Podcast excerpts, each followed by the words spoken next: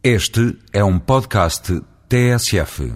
E no espaço Voz Europa, a eurodeputada Elisa Ferreira esclarece que caminhos podem ser seguidos em Portugal no âmbito da política energética europeia. Penso que para Portugal o mais importante é que neste momento nós podemos apostar e temos condições para apostar fortemente nas renováveis. Somos, a União Europeia espera que de facto Portugal dê um forte contributo em termos de renováveis e aí estão os investimentos todos em solar, em eólica, em hídrica, etc.